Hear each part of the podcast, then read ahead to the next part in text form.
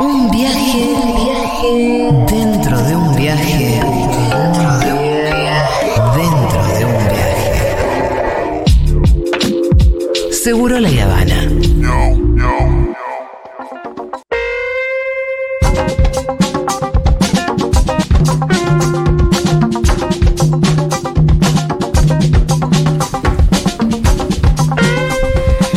¿Qué tal, Santiago Levín? ¿Cómo va? ¿Qué tal Julia Mengolini, Bien. Fito Mendoza Paz? O sea, lo linda que estuvo la presentación del libro de Qué Santiago bien, sí, me la perdí porque no estuve por aquí.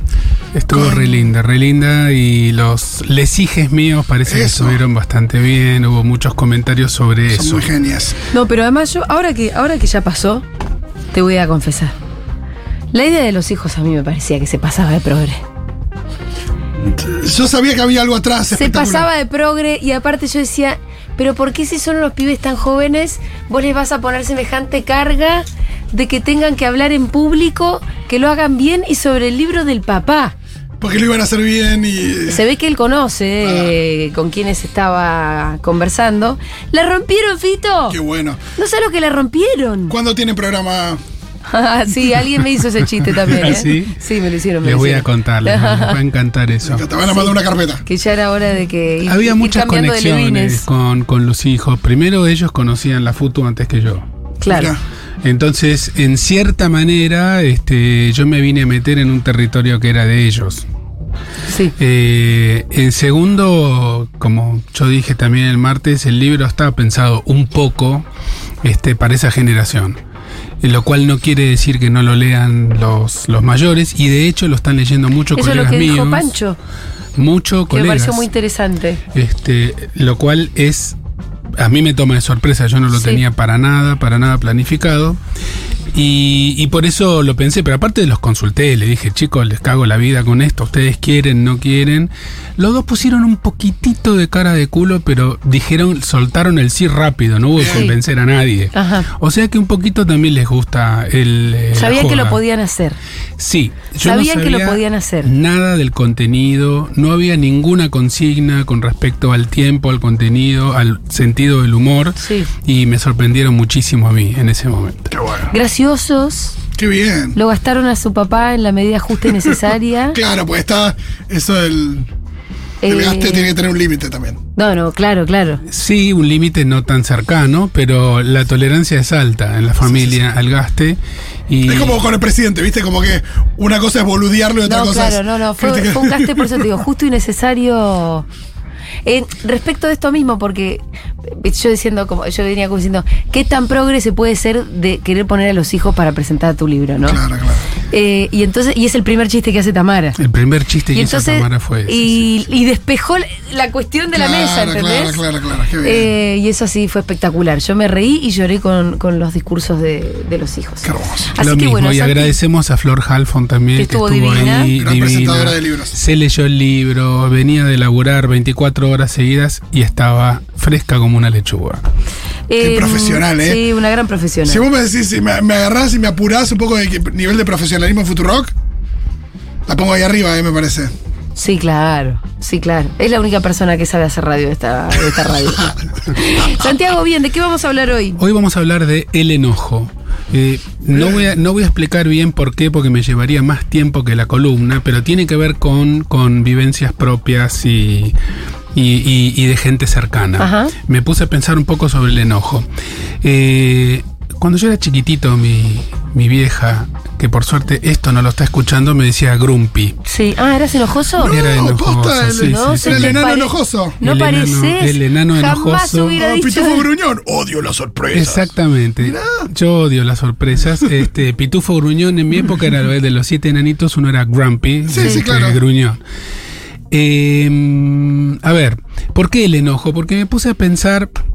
Eh, yo tengo un espíritu clasificatorio muy clásico, muy de siglo XIX, clasificar las cosas en distintos tipos, Sí. muy de los inicios de la ciencia, que me fastidia bastante, contra lo Ajá. cual peleo mucho. Sí. No quiero clasificar los enojos, pero hay enojos buenos y hay enojos plomos. Sí. De enojos que, que no sirven, que no suman, que no son adaptativos, que cagan las cosas, Que no sirven para nada. que no sirven para nada. Como decían las sí. abuelas, doble trabajo, enojarse y desenojarse. Sí. Claro. Claro. Pero hay enojos que son interesantes para echarles un poco eh, la mirada encima. Yo quiero hablar especialmente hoy de dos tipos de enojo que son enojos defensivos, enojos que ayudan a sufrir un poquito menos y o a preservarse. Uno de esos enojos es el enojo de los chicos chiquitos, las chicas chiquitas, por ejemplo, cuando saben que la mamá o el papá se van a ir de viaje un par de días Sí. Y se enojan. Como que te la cobran, entre comillas. Sí, en vez de ponerse tristes, lo que se ahorran es, por lo menos, o lo difieren un poco, es la tristeza. Sí. Y el enojo los cubre un poquitito. De hacer una despedida muy dramática. Yo la de- prefiero a, Ri- a Rita enojada que triste, te lo digo así. eh. Bueno, ella seguramente se prefiere a sí misma que enojada también, que triste, más allá de lo que puede haber aprendido de papá y mamá en cuanto a modos de reacción. Un nene de cuatro años no te va a decir, ay, ma, qué pena que te vas tres días, te voy a extrañar tanto a la claro. noche, cuando vos venís y me das el besito y con eso yo me relajo y me siento contenida y siento que no me voy a caer en el, en el vacío infinito, como decía Donald Winnicott, y me das mi objeto transicional, este que es tu pelo y yo me agarro de tu pelo. Estuve a escuchando, estuve escuchando columna de Levin. Estuve escuchando, entonces no va a decir eso. ¿Qué va a decir? Se va a enojar, este, va a tener una rabieta. Sí. Y a veces este, les papis tienen que entender que algunas, no todas, pero algunas de esas rabietas son enojos defensivos, se están preservando. Preservando de una tristeza muy, muy, muy, muy grande por la pérdida de algo. Ni hablar cuando un nene chiquitito pierde un ser querido Sí. donde es muy común reaccionar de esa manera también. Ese es uno de los enojos en la infancia, que es un enojo defensivo. Pero también este, eh, en la adultez es importante distinguir algunos enojos que sirven para la autopreservación, para no quedar subsumido en el otro. Sobre todo en los casos de cierta violencia, nosotros acá hicimos hace bastante una columna sobre gaslighting, Es decir, esa violencia de baja intensidad, sin este, piñas ni cachetazos, pero donde hay una, una sutil desvalorización constante de la percepción del otro. ¿Tengo frío? No, pero si no hace frío, ¿por qué tenés frío? Ah, hoy estoy medio triste porque los días grises me ponen triste, pero ¿por qué te pones triste si no tiene nada que ver?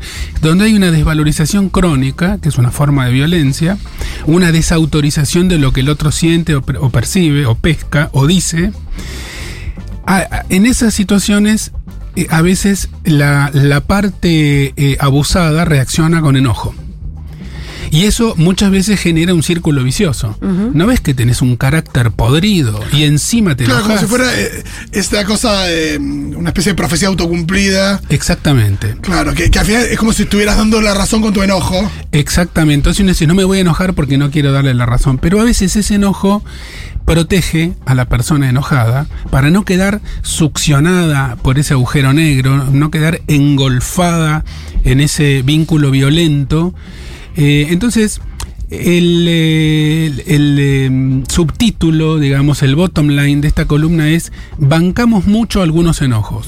Y además te hago una pregunta, yo por lo menos siento muchas veces que a veces digo, bueno, me acabo de enojar. Obviamente por de Fede. Mm, pero que desgaste la pelea, así que voy a dejar que se me pase, voy a dejar que se me pase, voy a dejar que se me pase y no se pasa. Y es posible que no se pase hasta que vos lo manifiestes como pelea. A veces es desgastante, a veces sentís que la pelea fue desproporcionada, pero uno de una pelea vuelve a una reconciliación. Y ya Sí, pasó. sobre todo cuando las bases son Entonces, fuertes. claro, bueno. uno sabe que esto- eso está. Eh, Ni, a- ni hablar que sí, ¿no? Pero siento muchas veces que de no manifestar algunos enojos, por momentos se pueden volver rencor.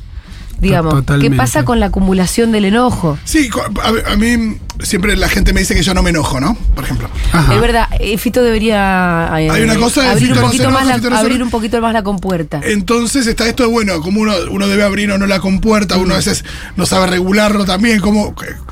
Y también la idea de que, bueno, no me enojo o no manifiesto mi enojo. O por ahí sí me enojo, pero no lo manifiesto, me lo guardo. Y bueno, y ahí Sí, pero si el árbol cayó o no cayó en el medio del bosque, ¿sucedió? Por eso. Uno se Quiero decir, si no lo manifestás, ¿te enoja. enojas? Y sí, pero porque de alguna manera Sí, me afecta. estás- sí, estás por adentro, estás colorado. Claro, y, y pues esto hay que decir, uno acumula también. Uno acumula y terminan pasando cosas en el cuerpo. Este, hay una inflamación de los párpados superiores, que en medicina se llama chalación. ¿Ah, ¿En serio? Este, parece que hay algún, algún virus también involucrado, pero en el campo lo llaman las lágrimas que no se, que no se derraman, Sí. Que no se lloran. Hace bien llorar, hace bien enojarse, hace bien mandar a la mierda, hace bien un portazo de vez en cuando. Si uno ve después que se pasó de rosca, siempre hay tiempo de volver y pedir disculpas. Un día podemos hacer una columna sobre los pedidos de disculpas, que también admiten una clasificación, porque no se vuelve de todos lados pidiendo disculpas, ¿no? El tango Yuyo Verde dice de tu país ya no se vuelve ni con el Yuyo Verde del perdón. Hay cosas que no tienen disculpa y hay cosas que sí, pero los enojos está bueno manifestarlos. Cuando uno siente que se está yendo de mambo y se enoja todo el tiempo, se enoja demasiado, o uno vive muy enojado, algo está pasando que va más allá del enojo. Claro. De hecho, Cuando se vuelve una cuestión demasiado crónica, ¿no? demasiado crónica cuando la cara de culo se convierte en una mueca este, estable, permanente, no una visita ocasional, sino una, este, una mueca estable. De hecho, en, eh, en la literatura británica se habla de la anger depression, de la depresión Sí. enojada, típica de la tercera edad. A Eso, veces, porque, total. a veces les viejes no manifiestan los síntomas clásicos de la depresión, que son tristeza, falta Sí. de ganas, Más sino cascarrabias. sino enojo. No siempre el enojo, por supuesto, no siempre es depresión, pero el enojo esconde un montón de afectos y de emociones detrás, detrás de sí. Yo, y eh, aparte es infinito si tiramos de ese piolín, lo que quiero decir en forma general es, contrario a lo que nos enseñan de chicos, está bueno enojarse. Mm. No irse de mambo, no agarrarse a piña, No decir cosas muy hirientes. herir porque a uno lo hirieron, Sí. pero sí es importante admitir y dejar salir para afuera el enojo, sobre todo ese enojo que viene bien de adentro y que a uno lo está cuidando de Te voy a contar algo que te va a gustar.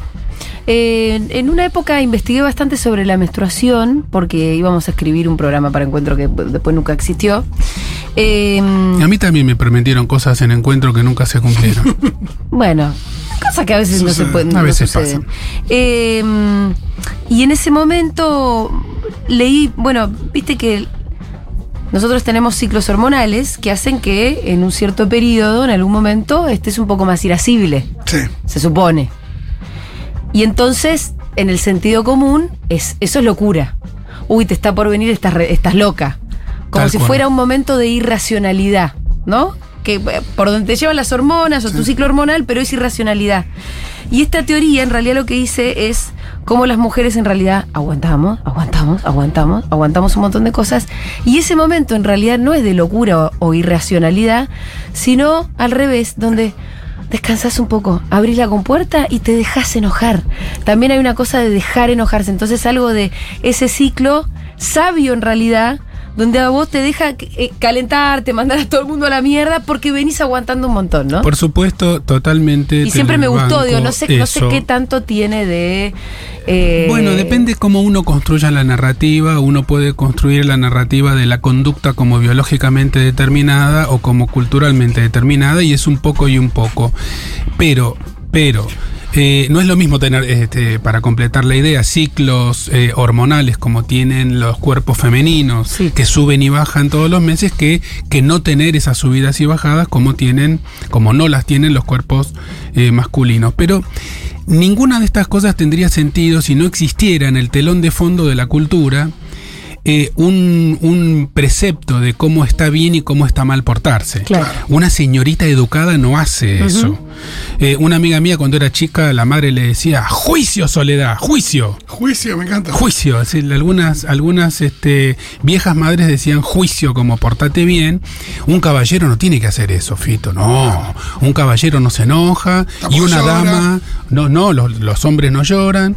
Este, la, y, la, y, y una, y una mujercita se tiene que portar muy bien y ocultar que está menstruando, no contárselo a nadie, que no se note, este, etcétera, etcétera, y no tener ataques de bronca, porque en todo caso son para, para los varones. Sí. Yo otra cosa que pienso de- del enojo, y no sé si va en línea con lo que estamos charlando, pero eh, me sucede es que a veces pienso que, bueno, el enojo a veces también puede ser una manifestación, no sé, de disconformidad frente a lo que uno le pasa y decir, bueno, y a veces eso es lo que hace que, uno después cambie o genere un cambio o, modifique esa realidad. Y después, como en, el. Pero está el, co- el costo, entre comillas, del enojo, de venir enojado, de decir, no me gusta cómo está esto.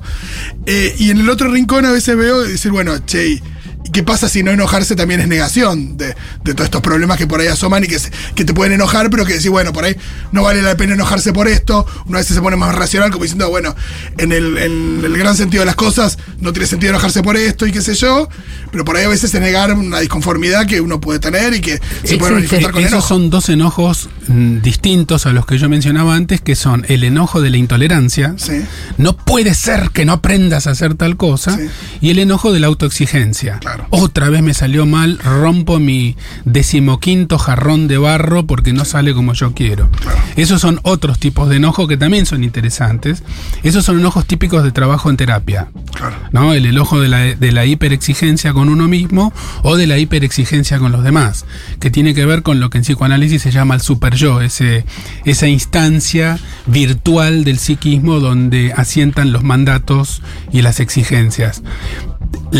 Pero los dos enojos que yo quiero traer hoy son el de los niños que evitan una tristeza muy grande, que no están en condiciones madurativas de sentir, y el enojo de todos los adultos y las adultas frente a situaciones que uno no entiende muy bien por qué, pero si uno no se enoja, uno se está dejando eh, uno se está dejando llevar para el lado que uno no quiere.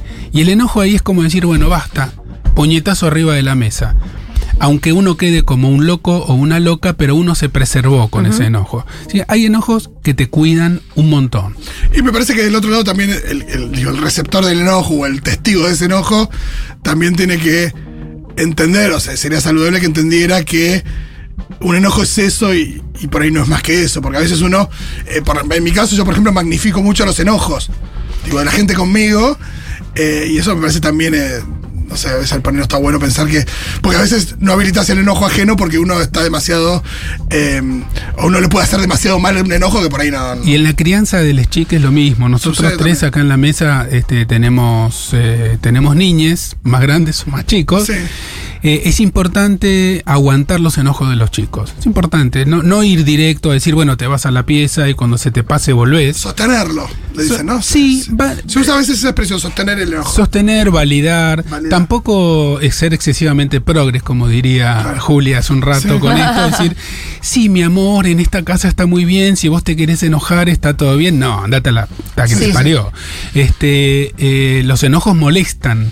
Entonces uno como Oye, papá o mamá no tiene por qué disimularlo, pero sí saber que eso está dentro del menú. No, estamos eh, en esta columna, me parece que pensamos en el enojado y para otra habría que dejar un poco también lo que puede lastimar un enojo, digamos, porque uno enojado dice cosas feas, dice cosas hirientes, entonces ahí donde también por ahí te estás preservando, pero también por ahí en el camino estás lastimando a otros. Claro, pues en el enojo puede haber violencia, puede haber un padre que no, Sí. no le levanta la mano al hijo, pero le grita de una manera que. O que dice cosas feas. Claro, y eso, hay enojos Es que. muy difícil enojarse y en el medio del enojo estar midiendo que mis palabras sean las correctas, sean el enojo justamente me parece que es, eso, no es un puede, desborde. No se puede hacer una tortilla sin romper huevo, No. decía Perón. Este, cuando uno se enoja, uno se enoja. Y hay un desorden y algo se desordena y algo queda desprolijo y algo queda expuesto. Y eh, yo creo que tenemos que dejar de ver el enojo con vergüenza. Claro. ¿no? Sino que empezar a, a verlo también como, como parte del metabolismo emocional que necesitamos al vivir en una vida donde nos pasan demasiadas cosas. Pero está bien, pero después está esa cosa de, de- no, no sé hasta que, de- por supuesto que nos empata, ¿no? Pero eh, de relaciones tóxicas donde te amo, te odio, dame más, eh, y donde el, el enojo ya es una especie de, de funcionamiento medio vicioso. A veces eh, aparece eso. Te amo, te odio, el, eh, también es, es para charlarlo un rato, Sí. porque no son cosas distintas el amor y el odio, sino que son eh, polos Claro. distintos, pero de la misma cosa. Eh, lo contrario del amor no es el odio, el odio forma parte del No, no, lo, lo más grave es la falta, de la ausencia, de la, de la indiferencia. Si hay amor, hay odio en algún lado, y si hay odio, hay amor en algún lado. Lo Sí. que pasa es que hay amores que matan, digamos, ¿no? Tengo demasiados mensajes, che. Vamos, vamos Voy a con tener- uno, vamos a tener que leerlos. Hola Seguroles, gracias Santiago por esta columna. De adolescente estaba enojada 24/7. De grande estuve muchos años con depresión, incluso medicada. A mi hermanita de 13 le está pasando lo mismo y no sé bien qué hacer al tener diferente mamá.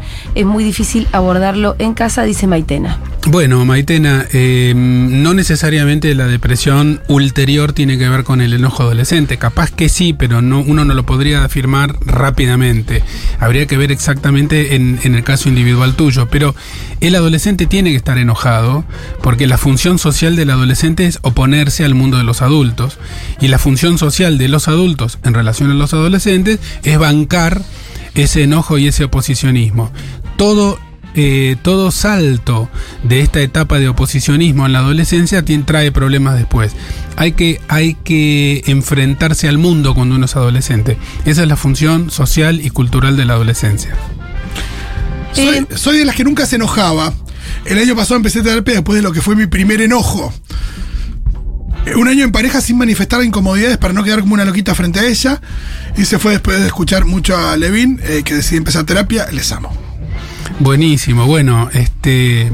Qué bueno, qué bueno que, que alguien haga Empezaste a enojar. terapia y que alguien empiece a enojarse. Está no muy more bueno. Mr. Nice Guy. No, no, basta de Mr. Nice Guy. Este, es muy bueno, hay muchas películas. Hay mucha fantasía, eso, la, sí. la de- que te muestran toda la primera secuencia donde le cruzan el auto, no dice nada, donde el vecino Total. la boludea. Es todo un No, género, Es todo un género sí. y el día es, ¿sabes qué? Me voy a enojar. El que explota. Lo hipnotiza, le pasa algo, no sé, En general- hay una con Oreiro y después En se general- pone campera de cuero.